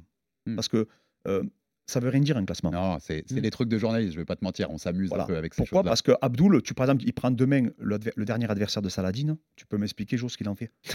Non, mais sans déconner. Oui, oui, oui. Non, mais c'est oui, Non, c'est- mais il, le froisse, il le froisse. Ça dure même pas Mais t'as raison, froisse, tu raison dans le sens d'un classement, ça veut rien dire. Ça veut rien dire. C'est un truc voilà. Euh, un truc de- maintenant, c'est euh, juste le truc qui me permet de dire que Naoya Inoue est le meilleur boxeur mais- au mais- monde, c'est tout. mais- Maintenant, la, chose, la, réussi à le placer encore. la chose qui est dure, la chose qui est sûre, c'est que le jour où Abdul sera confronté à un Fiziev, le jour où un Saladin sera confronté à, confronté à un Topuria, nous aurons nos, nos réponses. On a vu par exemple Gamrot. as envie, t'en as très Gamrod, envie. Gamrod, Voilà. Gamrod qui avait été un peu dans le schéma Saladin, Mhm. qui vient du KSW, Ouais, qui était un des gros espoirs du KSW, qui en plus a fait la DCC. Je Gros grappleur, Ouais, gros grappleur, il y a un vrai parallèle avec avec hein. euh. Oui, oui, à Gigna, je connais, j'ai Ouais. beaucoup d'infos sur lui. Voilà. Avec Karatic aussi. Ouais. Ah oui, euh, c'est vrai. Ouais, bien Et sûr. ben, on a vu hein, contre Darius, il a tenu tête, mais il, a, il était en dessous. Et même Turner. Turner qui était inconnu, il a, réussi à, il a même pas réussi à prendre une position. Exactement. Et rappel pour, par rapport au niveau d'Abdul, parce que Mhm. par rapport à ce que tu disais aussi pour te conforter, on l'a vu hein, ces derniers jours-là, champion de France, moins de 97 kilos et absolute, c'est-à-dire tout poids confondu, la catégorie. Bah, par contre, ça, confondu. faut qu'il arrête de faire ses combats parce que je pense à toutes les ceintures noires qui, euh, qui s'entraînent, qui vont, qui s'inscrivent, qui payent l'inscription. Et merde, ils sont dans le tableau, ils sont face à Abdul. Moi, j'ai un ami qui, qui, qui a été battu deux fois par Abdul ce week-end, c'est Anis Ferra, qui est une, Ouais, très bon, si- une bonne black belt, bon, il très, s'est bon. préparé avec nous, on il s'entraînait. m'a écrit à Nice. Mais il m'a dit, il m'a dit, bon, bah, c'est. Et en fait, je- moi, je suis arrivé après, je dis, Anis, t'as perdu, d'accord, mais t'as tapé. Ils m'ont quand même fait, bah ouais, j'ai tapé, Bah, évidemment, évidemment. Et en fait, c'est- Et c'est- c'est Anis. c'est ce que Anis, j'allais- il est très fort. C'est ce que j'avais pointé, c'est quand Abdul fait ça, et j'ai vu ta vidéo où il disait T'étais pas pour au début, par peur de la blessure. Ouais, Est-ce il a qu'il y peur, il- Est-ce qu'il y a des gros euh, échéances qui arrivent sans doute pour Abdul en septembre, on le rappelle, UFC Paris. Euh, il est trop au-dessus. Il est trop mais comme euh, tu disais aussi dans ta vidéo, c'est qu'il soumet et il écrase, entre guillemets, hein, quand je dis écrase, euh, des black belts, des ceintures noires, qui, Ouais. dont c'est la seule spécialité, qui ne font que ça tous les jours, C'est ça. alors que lui s'entraîne au MMA global, et il les quand même soumet avec une certaine Mais facilité. c'est même pas qu'il les soumet, c'est que t'as l'impression vraiment que c'est un pro contre un amateur. Et, et le- et le- ce qui est, euh, alors pourquoi je te- on y croit Je vais vous expliquer pour la, la simple et bonne raison, c'est que Fred de Rio, Ouais. où il était chez Devi Ramos, qui a gagné la DCC. Ouais. Et l'entraîneur, donc qui est chez Devi Ramos, il est encore, et il est inconnu, mais il est, tout le monde dit au club, parce que le club où il est allé, Fred, il y a 4 ou 5 combattants de l'UFC, tu sais, il y a euh, Raoni ça Barcelos, ouais. Barcelos, c'est ça. Euh, il y a je sais pas combien de combattants de la CA, des mecs du PFL, bon bref. Et il disait que le, il disait que le meilleur, c'était pas Devi Ramos, parce qu'en fait, souvent les mecs qui font du MMA, ils perdent énormément, euh, tu vois, leur, leur niveau au sol. Bien sûr. Et du coup, euh, du coup voilà, c'est ça le, le- le- le- plus gros problème. Et ce qui nous fait dire qu'il peut faire quelque chose, c'est qu'en fait, lui, il continue à s'entraîner comme s'il allait faire des compétitions de grappling demain. Ouais. Parce que par rapport, c'est l'école Beto Ramos, et donc il aura un avantage, certainement. Ouais. Maintenant, comme je te dis, euh, on fera combat après combat. Est-ce que nous, on y croit? Mais si on a refusé le PFL, c'est que tu comprends bien qu'on y croit pour de vrai, je vois. Ouais. Maintenant, même s'il n'y arrive pas, ça c'est pas grave. J'ai envie de te dire, n'y a pas tout le monde qui est fait pour être champion. Moi, je l'ai compris. Ouais. C'est la performance de haut niveau, les gars. Mais moi, je pense qu'Abdul, il est Tout fait à fait, pour hein, être champion. y a pas de... Maintenant, je, je pense qu'il peut y arriver. Ouais, oui, oui. Nous, on y croit. J'espère que les autres y croient aussi. Maintenant, j'essaie pas, comme tu le sais très bien, j'essaie pas de convaincre en France parce que j'ai très bien compris qu'on avait une culture de pied-point. Je me suis déjà exprimé sur le sujet à plusieurs Ouais. reprises. J'en profite ici de pouvoir le dire. On essaye, tu sais, ici de développer un Voilà. peu la culture grappling. Maintenant, aujourd'hui, Abdoul, euh, si tu prends le top 10 français, je pense qu'on peut dire qu'en lutte MMA et en grappling MMA, c'est le meilleur des 10. Bah oui, de loin. Je vois pas, hein, je vois De pas loin. qui peut. Non, non. Mhm, mhm. Et les gens ont tendance à oublier que le sport le plus important à MMA, c'est le, lutte La MMA. lutte. ouais. Et euh, ils ont tendance aussi à oublier que tous les athlètes français qui sont arrivés dans le haut niveau ont tous perdu à cause de la lutte. On n'a jamais été en déficit sur le pied-point. Que ce soit Cyril Gann, vous avez bien vu, que ce soit Cyril Diabaté à l'époque, qu'elle affronte Latifi, Gustafsson, etc. Que ce soit Mansour Banaoui, je rappelle, Gamrot. Et pourtant, c'est mon ami Aziz. hein. Et euh, je peux te dire que Mansour, c'est un monstre. hein. Lui, pour le coup, j'y crois à 100%. Aziz Maï, le coach de Mansour Ban. Exactement. Euh, Gamrot, Kevin Lee, Bushinger et euh, dis-moi l'autre. euh, C'est les fêtes? Bah, ouais. Et Marachev, chaque fois, c'est quoi qui, peut- qui, qui- qui a fait, qui a fait pencher la balance? C'est la lutte. Ouais. En France, on a toujours perdu à cause de la lutte. Et un jour, aujourd'hui, on a un franco-dagestanais qui s'appelle Abdoul, Qui a ça que c'est son point fort, Ouais. que tout le monde a peur et que on va pas reconnaître pourquoi. Parce que c'est vrai qu'effectivement, je vais te donner un exemple. Il- S'il arrive à l'UFC Paris, il prend le mec, il le souille en deux minutes. tout le monde pratiquement va dire Ouais, mais c'est normal, c'était pas un mec qui était top 10, Darius et compagnie. Si demain tu fais pareil avec Doumbé, ça n'a rien à voir avec Doumbé. Non, non, non, attention, ça n'a rien à voir. C'est culturel, là. je sais- je C'est sais pas avec Cédric. C'est pour ça que je souris. Doumbé arrive, il met un KO en deux minutes, tout le monde va dire il va, ça y est, il va battre Kamar Ousmane. Parce qu'on a une différence de vision à MMA. On a Tout le monde- ce truc du pied-point. Un manque de culture, je dirais. Voilà. même Et de je, tout le monde- connaissance du regarde sport. MMA Junkie. Ouais. MMA Junkie qui font le podcast. Ouais. C'est un des plus gros sites américains. Bah, ils prennent Abdul comme prospect. euh, Le, seul- le plus gros prospect au monde, toute catégorie confondue, hors PFL, UFC, Bellator, ils disent que c'est Abdul Abdouragimov. C'est quand même ouf, quand même. Ouais, ouais, ouais. C'est-à-dire que même pas, ils parlent de- des autres. Ils disent toute catégorie confondue. Moi, quand j'entends ça comme l'envoi, en fait, pourquoi ils voient ça? Parce qu'eux, ils ne se posent pas la question de savoir est-ce qu'Abdul va pouvoir boxer avec le top 10 UFC Ils se demandent qui, dans le top 10 UFC, va pouvoir contrer la lutte en enchaînement d'Abdul et le sol d'Abdul. Est-ce que tu vois la Le- différence le de mais wrestling? là Le où il est encore plus fort ouais. que les autres, c'est qu'il a pas juste la lutte, c'est qu'il a le sol qui va avec. offensif Le sol offensif, pas juste défensif. Et c'est, tu sais, quand on parle de lutte d'agastanaise, c'est souvent une lutte qui est en contrôle, c'est-à-dire je t'amène au sol, je te noie, je te mets du grand and pound. Et puis s'il y a une soumission un peu basique, genre Kimura ou, euh, ou même un Dars, allez, un Dars quand on est, quand on est dans un bon jour, on la prend. Abdul, lui, il a 7 luttes, mais au sol, est capable de faire Ouais. des dingueries. C'est-à-dire que si au sol, il, il- il- il se fait renverser et qu'il est sur son dos, imagine euh, Islam sur son dos. Il va faire quoi? Il va se relever. Abdul, tu le mets sur son dos, il est capable Ouais, de terminer Il, n'importe il- qui. il est dans l'offensive. Mais Et pas plus, le Pour moi, chain- il, il a une meilleure garde que Charles Oliveira. Et, Il aussi, très fort, et aussi le chain wrestling dont tu parlais, qui Ouais. est- qui, est, Il a les qui est deux. de plus en Il plus deux. important euh, au haut niveau en MMA et que, et que Abdullah, clairement. Et du coup, par contre, malheureusement, et ça, je vous le dis, je vous le dis clairement, aujourd'hui, j'ai la réponse sur quatre combattants en France. Je le recite Cyril Gann, parce que Gann, lui, il est au plus haut niveau. Il n'y a pas de débat. Je suis d'accord avec Benoît Saint-Denis. Pour moi, il n'y a même pas de comparaison avec les autres, parce que lui, il est arrivé au bout de l'histoire. Les autres, on ne sait pas. On fait des plans. On est- Moi, je crois en Saladin. Je suis le premier à dire que je pense qu'il peut être champion de l'UFC. Mais je n'ai pas la réponse. Non, bien sûr. Je t'as sais raison. pas ce que ça va donner. Moi, quand je parle à des Espagnols de ma salle, ils se foutent de moi. Ils me disent, nous, Nato Pouria, il vient de tuer un mec qui est top 10 mondial, Bryce Mitchell. Tu réponds quoi à des mecs comme ça? Bien sûr. Parce que nous, on se voit, nous, les Français. Comme Abdul, j'ai pas la réponse. Il a battu un mec qui est 34e mondial, Ratic, certes, Mhm. mais j'ai pas la réponse. pas la réponse plus haut. Voilà. Par contre, j'ai la réponse pour Nassourdine. Aujourd'hui, on a vu contre Strickland. Il est capable d'aller chercher un mec du top 10, même si c'est pas passé. Mais il arrive, il n'est pas ridicule. On a, on a Manon Fioro, qui est numéro 1 mondial aujourd'hui. Et on a Mansour Barnaoui, qui est dans le grand bain. Après tout le reste, malheureusement, On aujourd'hui, n'a pas les réponses. on n'a pas les réponses. Ouais. On ne sait pas. Comme je disais, ça sera pas plus facile pour Salah quand il va arriver face à Emmett, face à, à Arnold Allen, quand je vois le combat de malade qu'il a fait, Max Holloway, euh, comment il s'appelle, Yair Rodriguez et Mhm. compagnie. Quand je vois Torres, Même Evloef, les mecs euh, hors Ah, mais t'as hors raison. 10. Et oh, oh, Torres, Torres, il est bon. Ouais, ouais. Mais Torres, il est, je crois, il est arrivé au PFL, il, s'est fait, il a fini sur une t'as Faut se rendre compte, les gars, que. Et ça, Abdul, c'est pareil. Hein. Abdul, il est gentil, Pépé et compagnie. Mais c'est les gars, c'est, on parle, tu parles pas de Colby Covington, là. hein. Ouais, on passe, on passe un, un gap. On passe Voilà. un, vrai, un vrai gap. Tu sais, à l'INSEP, j'ai appris une chose, c'est que tu peux paraître extrêmement rapide si tu fais le championnat d'Île-de-France de sprint, mais le jour où tu es face à, à Usain Bolt, c'est là où on va voir. C'est ouais. Là où on verra si tu es vraiment rapide. Et bien là, c'est pareil. Et aujourd'hui, malheureusement, moi, j'ai mon idée. Je pense que quelqu'un comme Saladin a le potentiel de le faire. Je pense qu'Abdoul a le potentiel de le faire. Je pense que Mansour a le potentiel de le faire également. Moi, j'en suis persuadé. Malheureusement, tant qu'ils ne vont pas être confrontés à ce qui se fait de mieux dans le monde, on n'aura pas notre réponse réellement. On y croit tous, parce que déjà, on est chauvin, hein, et que voilà, et qu'on a des arguments sur lesquels s'appuyer. hein, on est d'accord Maintenant, euh, tant qu'ils ne seront pas confrontés, tant qu'Abdoul affronte pas, abattra pas un mec de, cette, de la trempe, je te dis, d'un Fiziev, euh, d'un Gage, etc., j'aurais beau raconter tout ce que je veux sur ma chaîne, ici ou n'importe où, j'ai pas la réponse. Je rien. Ah, Cyril, j'ai la réponse. Cyril a fait 5 x 5 avec Francis Ngannou. Il a battu euh, Volkov, il a battu Tuivasa. Je sais que lui, dans- alors vous allez Ouais, me dire, oui, c'est pas la même catégorie. Je suis d'accord, j'ai pas de problème avec y ça. Il y, a des nuances à mettre, mais t'as raison. Cyril, Eux, Cyril, il y Manon. Il y a les références. Il y a les références. Voilà, euh, là aujourd'hui, malheureusement, les autres, je- moi je crois en eux, je suis le premier à le dire. C'est pour ça que je fais pas de classement, je fais des catégories. Je vais dire, voilà, Nassourdine, Salah, chapeau pour moi. 1, c'est- chapeau 2, chapeau Voilà, pour 3. moi, je vais dire, voilà, Salah et, euh, euh, comment il s'appelle Et, euh, et Nassourdine, c'est les plus complets. Euh, tu vois, pour moi, bien plus complet qu'Abdoul, ça n'a rien à voir, ils sont forts partout, les mecs. Euh, Mansour, c'est le plus compliqué, Mhm. c'est un piège, c'est un bourbier, parce que même s'il passe pas au Bellator, il- ça sera toujours un combat Ouais, difficile. ouais, c'est un style atypique. voilà, atypique, ouais, etc. Euh, et tu vois, et chaque combattant, pour moi, a des capacités. Manon, ben, c'est la combattante dure, euh, physique et tout. Et, j'ai- et- et après, voilà. Et après, j'espère qu'on va tous y arriver, qu'on ira tous dans, Ouais, bien sûr. C'est- le but de toute façon, c'est ce qui est recherché. Par rapport à ça, puisqu'on te tient et qu'on tient quelqu'un du clan d'Abdoul, euh, on est resté sur la nouvelle qui avait été donnée par Fernand Lopez pendant une, une re- une diffusion d'Arès il y a Ouais. quelques temps, qui disait J'ai une promesse de l'UFC de combattre faire combattre Abdul en septembre à Paris pour le deuxième édition de l'UFC Paris. C'est ça. Et il y a plus de, de ça depuis? Vous avez signé quelque chose? Il y a du concret ou pas encore? Non, non, alors après, tu te doutes bien qu'on me le pose cette question tous les jours. hein. Euh, Bah, juste avant l'émission. Voilà. Je sais, mais Euh, c'est- la première fois qu'on t'a. Donc voilà, moi j'ai vu Fernand hier, il m'a dit préparez-vous, on se prépare.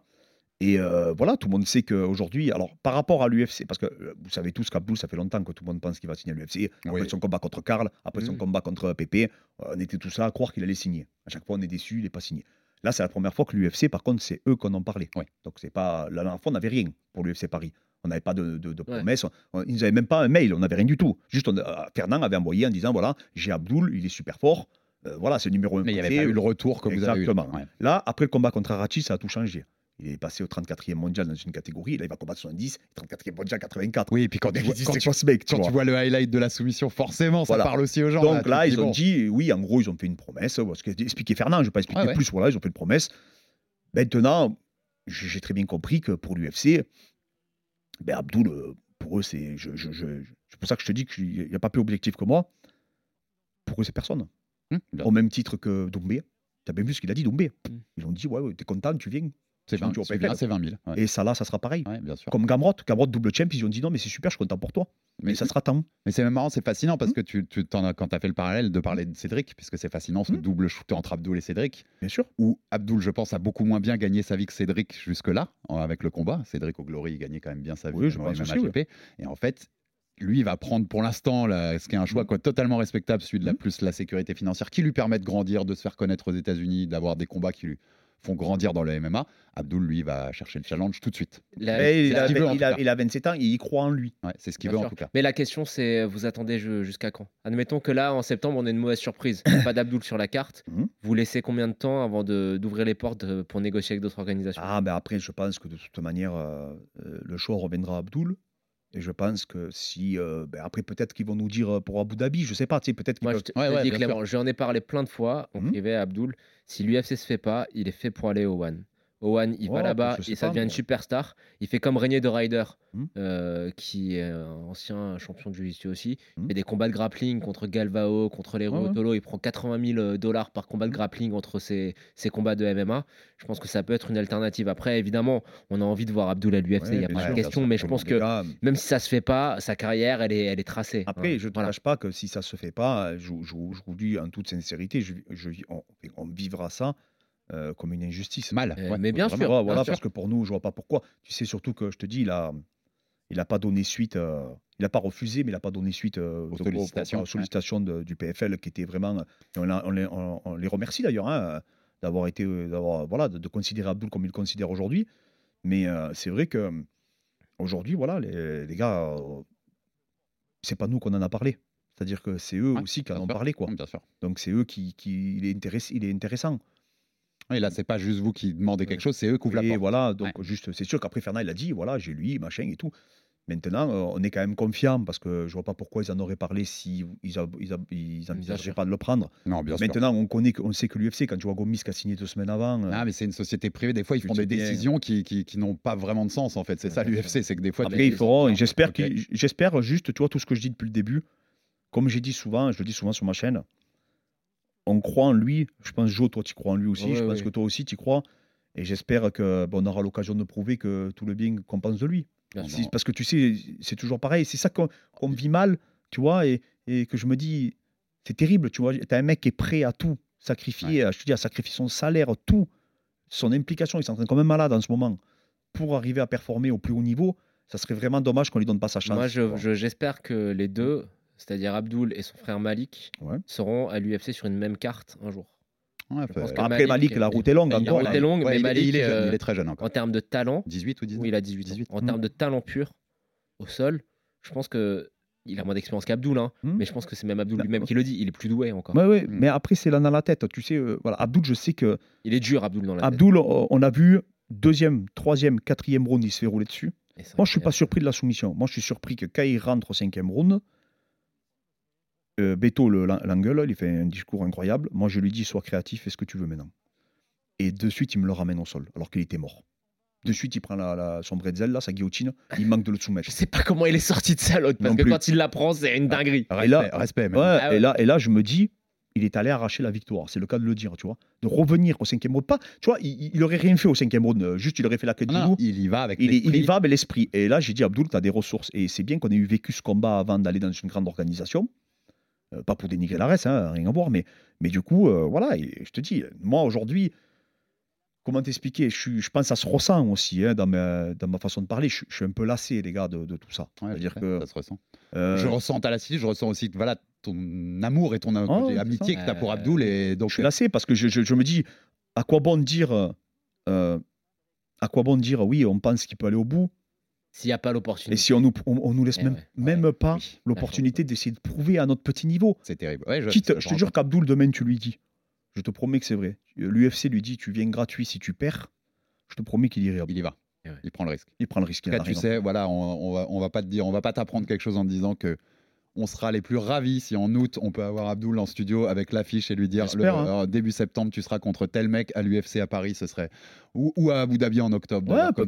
Voilà, parce Il qu'après, après, voilà. voilà, s'ils nous disent, euh, on peut pas vous mettre sur Paris, mais ils ils s'engagent à le prendre sur Abu Dhabi, on va pas. on va Ouais, pas non, non, dire, c'est- et, et aussi, une autre chose aussi qu'on n'a pas dit, c'est que peut-être ça sera à 77 pour le coup, parce que Bien sûr. quand on n'a pas, je parle, Il y a un short notice. oui, et en plus de ça, euh, il faut savoir que quand Fernand fait la négociation, euh, on parle pas des 70 encore. hein. Ouais. Ouais, on est Ouais. bien d'accord, les gars, hein, on Là, parlait des là, ça 77. vous hein. a ouvert d'autres. euh, Voilà, euh, Fernand, après, euh, quand il a vu qu'il allait passer à 70, il était comme un fou, quoi. Franchement, il était comme un dingue, et moi aussi, moi le premier. hein. On par était les perspectives que ça ouvre. quoi. Exactement, Ouais, ouais, parce que à 77, on y croit. Mais je te dis la vérité, j'y crois. Mais ça, c'est dur. C'est dur, je te dis franchement. Tu cites, euh, je rebondis, mais tu cites Fernand Lopez. Donc, Mhm. je, je tenais à te poser une question parce Ouais, que ici, on va pas on va pas cacher aux gens, Joe, que c'est pas l'ambiance n'est pas super homo fixe en ce moment avec Fernand pour différentes raisons. On rentrera Oui. pas dedans, Joe, mais c'est Mais on Voilà. peut être objectif On et a été- reconnaître son travail. nous on a été critiques sur des choses, notamment au coaching. on a peut-être tort, on a peut-être raison. C'était notre avis en tout cas Ouais. sur le moment. Ouais. Moi, je sais que j'ai bien noté qu'en 2022, j'avais vu ta vidéo où tu t'expliques que c'est ce que tu as vu de mieux en coaching Mhm. au monde. Pas en France. Donc, est-ce que je te laisse le micro pour nous. Parce qu'on a été critique, mais c'est aussi bien Bah, d'avoir l'opposé à ça.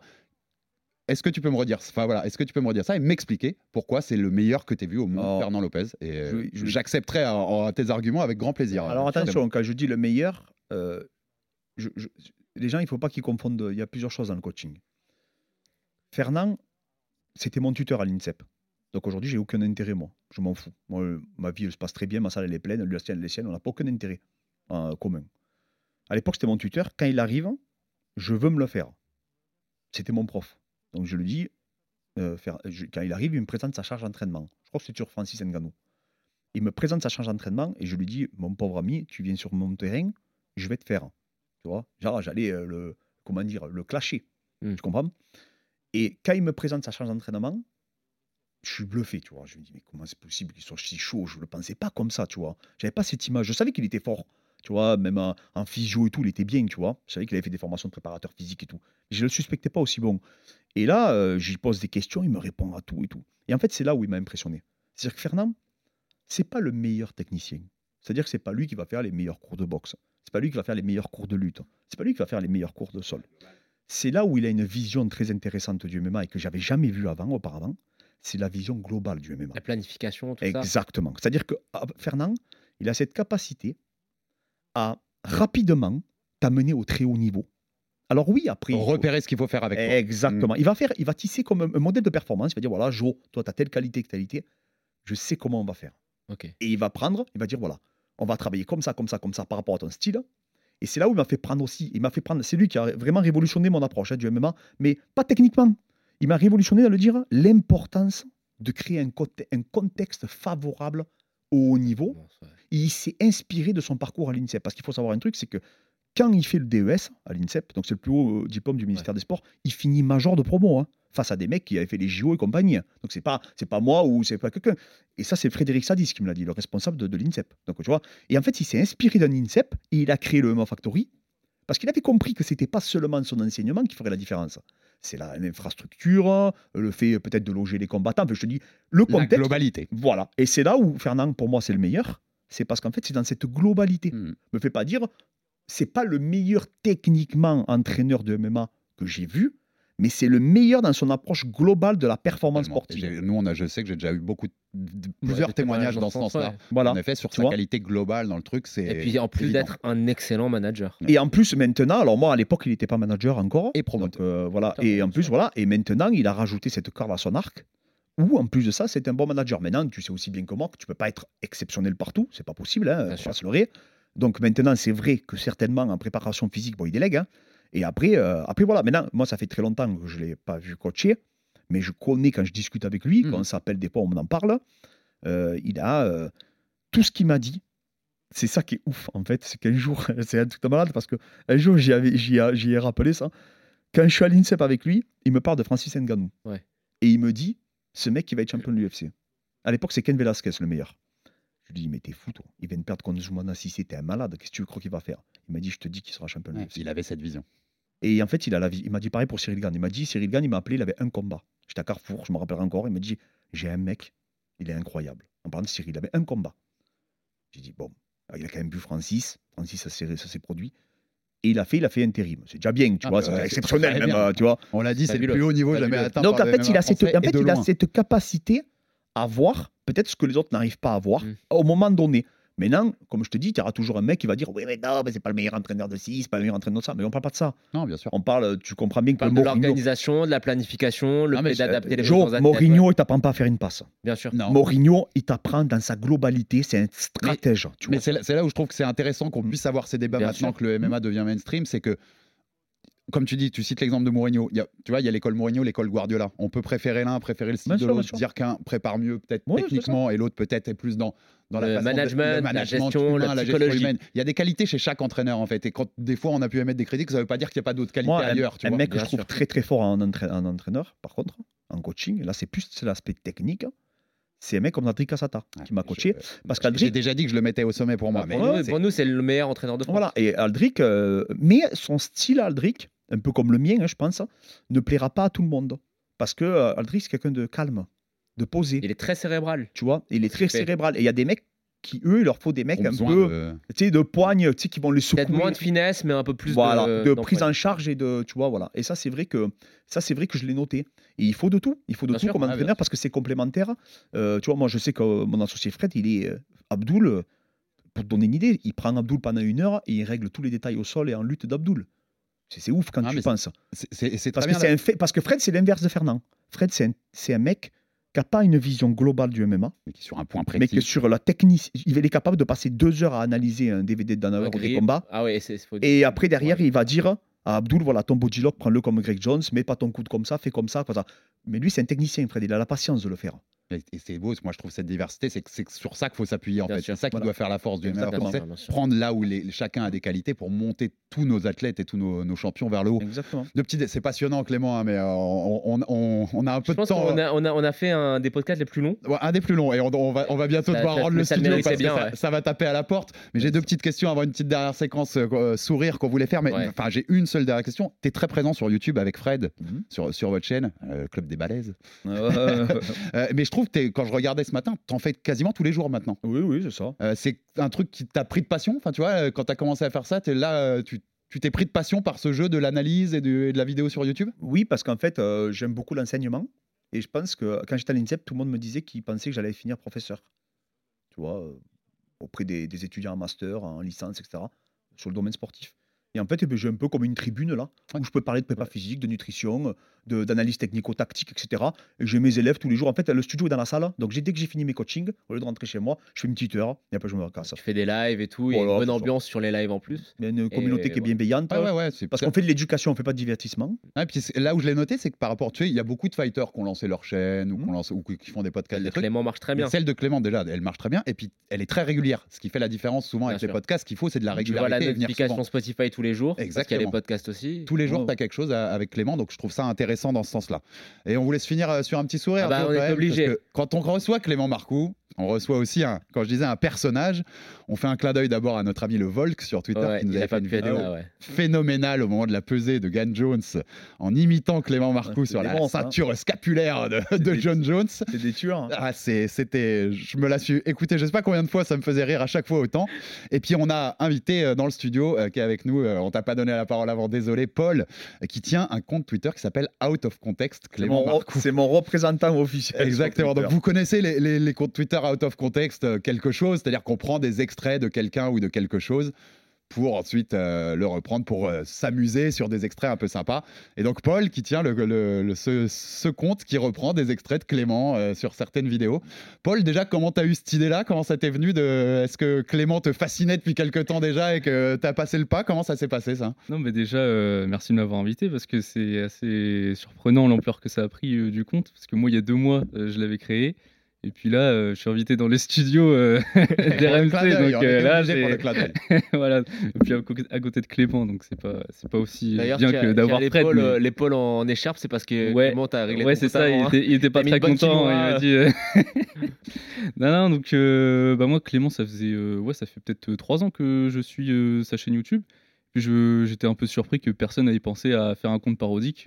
Parce que, comme vous l'avez dit, bah, c'est vrai que c'est quand même un personnage. Et puis, au-delà de ça, le contenu est hyper intéressant, etc. Donc, euh, j'ai co- j'ai commencé avec euh, des petites imitations. Et puis maintenant, euh, là, je fais des montages, etc. Et puis, c'est vrai que la communauté, euh, l'avantage, c'est que les communautés, parce qu'on va pas se mentir, le MMA c'est quand même encore un peu niche. Ouais, bien sûr. C'est que bah en fait il y a une super ambiance, elle est assez euh, soudée et c'est vrai que bah ça a pris un, un succès intéressant quoi.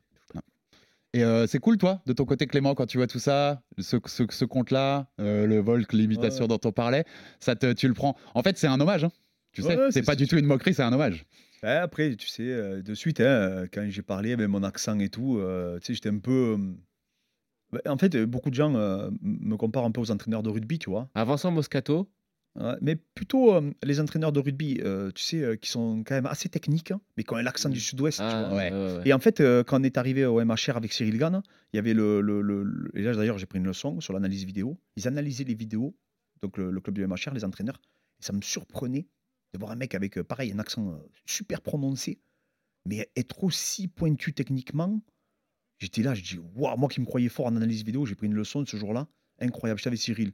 Et, et d'ailleurs, j'ai revu tout. tout j'ai tout changé dans ma, mon approche de l'analyse vidéo, d'ailleurs, grâce au rugbyman, par exemple, Ouais. qui analyse et s'inspire beaucoup de la NFL, tu sais. Ouais, Et donc, quand je vois des comptes comme ça, j'étais sûr et certain que ça allait, ça allait arriver. mais tu- moi je pense que ça participe à ta popularité en fait. C'est possible. Ouais, ouais, ça c'est parce que les hein, gens en fait, si on t'a- tu sais, on n'a pas invité beaucoup de gens, on leur a demandé ce qu'ils ont fait dans leur jeunesse, euh, leur parcours, etc. Et on a passé presque une heure et demie. Et euh, il y a ce côté personnage qui fait que les gens, euh, d'une part, te respectent pour tes compétences, mais se sont aussi, je pense, un petit peu attachés à toi. Ouais, je disais, c'est un hommage. Je, je, je pense vraiment que c'est un Ouais, hommage. bah, Il y en a plein, hein, même euh, les autres chaînes YouTube, mais il y a Ouais. des mecs qui m'imitent. Mais euh, Et Laser MMA, c'est quoi ta, ta phrase préférée de Clément? Ah, je pense que l'expression, mon expression favorite, c'est quand il dit cacahuète. Je pense que là, euh, quand...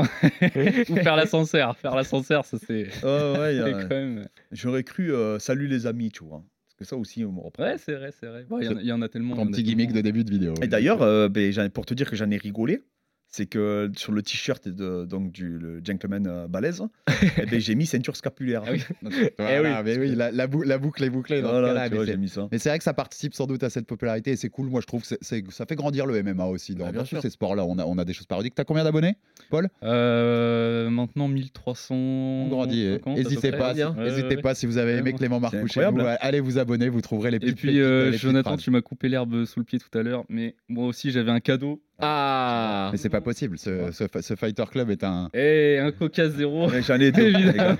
J'ai deux Eh, Coca Il a sa vie doublement sauvée là. hein. Ça, par contre, je sais pas comment il a récupéré ce passage de vidéo. C'était un passage vidéo. Tu, tu reviens à RMC dès que t'es en galère de euh, boisson. hein, tu, tu c'est vois, ça, on te, on te exactement. fournit direct. Et t'as une bonne idée. On devrait le mettre avec Vincent un, un jour. On devrait- Mais le en mettre au fait, euh, Ça serait pas mal, ouais. Il y aura une couleur sud-ouest. là, Tu sais quoi, la prochaine fois que tu viens avec Abdou ou même tu reviens nous voir, je te promets, on, te on, te- descend là et on t'amène rencontrer Vincent. Je suis sûr que Vincent, ça va l'intéresser. Tu vas parler à Vincent de développer couché, c'est sa passion. Ah ouais, en fait, d'accord. et il juge la valeur d'un homme euh, Au poids qu'il peut soulever au développé couché. Je, je pense que là, il sera impressionné. Je dois pas être très valeureux aux yeux, Après, de, non, aux, je- aux yeux de Vincent Moscato. Sa- Sachez que je suis vraiment content d'être avec vous. Ça fait longtemps que je vous Bah oui. Ouais, non, Et- non, on était pareil, Joe. euh, Je peux poser une dernière petite question on est dernière vraiment- rapide, vraiment, il faut Bon. qu'on rende. C'est pour Alexandre. En fait, tous nos invités, je, le- je- je veux des conseils pour Alexandre. Donc, j'ai demandé à Royce Gracie. T'imagines? À Royce Gracie, s'il avait des conseils pour le début de carrière en ceinture blanche à donner à Alexandre Herbinet. Donc, tu vois, il a un physique qui est tout sauf un physique d'athlète. Si tu devais lui donner un conseil en prépa physique pour essayer d'un petit peu optimiser ses entraînements de jiu-jitsu brésilien Ça serait lequel? En préparation physique Ouais, bah ouais. D'avoir de l'endurance, développer ton endurance fondamentale. Et faire beaucoup de sparring, surtout au début. Bah, ça tombe bien, il en fait aucun. Il vient juste au cours, il n'y a pas de sparring. C'est vrai, pour l'instant, t'as raison. Ah, voilà, parce qu'à à, à- à partir du moment où tu as l'endurance, tu prends plus de plaisir dans les cours. Exactement, c'est exactement ça. Donc euh, on attend maintenant. hein. Exactement, On ex- hein. exactement, on verra ça. Mais attends, je- t'as vu les conseils de, de qui j'ai là? Je, je. Royce Grassi, Clément Marcoux, la- Le- Julien, Julien Casier, c'est ton, professeur. le mail va partir à Clément. Transforme ce corps en Ah, six mois. ouais, Fais- ça. une bête de guerre. Alors attends, juste, Eh, merci, euh, merci. vraiment, Vas-y, vas-y. parce que Clément m'a fait euh, m'a coaché. Et ben franchement, tu sais, il y a des gens qui font des, des, des trucs sur internet et tout, c'est un peu de la fumisterie. Euh, J'ai vu mon corps euh, évoluer euh, de semaine en semaine. Mon niveau de performance, mon niveau de force, de résistance, surtout sur les grippes, tu sais, pour attraper les grippes, vraiment changé. C'est vraiment du sérieux ce qu'il fait. hein. J'espère rien le- qui est au j'espère hasard. que tu le rémunères quand même, Clément, pour cette publicité. Bah non, c'est même moi qui l'ai raqué. Mer- merci beaucoup, merci beaucoup Clément. Merci C'était un vous, plaisir de t'avoir. Ça faisait longtemps Merci, qu'on. Clément. Merci Paul, out of Merci, context, Paul. Clément Marcoux. On le rappelle. Merci Joe, comme chaque semaine. Merci. Abonnez-vous sur toutes les plateformes pour rater aucun épisode. Envoyez-nous de la force, des commentaires, des pouces bleus. Abonnez-vous sur toutes les sur tout ça. Ton Twitter L'ex-AB. E L-E-X-A-B. Exactement, exactement. Et à la semaine prochaine pour un nouvel épisode du RMC Fighter Club. RMC Fighters Club. Envie de parier sur le sport avec en moyenne plus de 50 paris possibles par match, des offres qui suivent l'actualité et un bonus de bienvenue irrésistible, Winamax est le site idéal pour débuter. En live sur tablette ou mobile, vous êtes sûr de profiter des meilleurs codes du marché. Winamax, le plus important, c'est de gagner.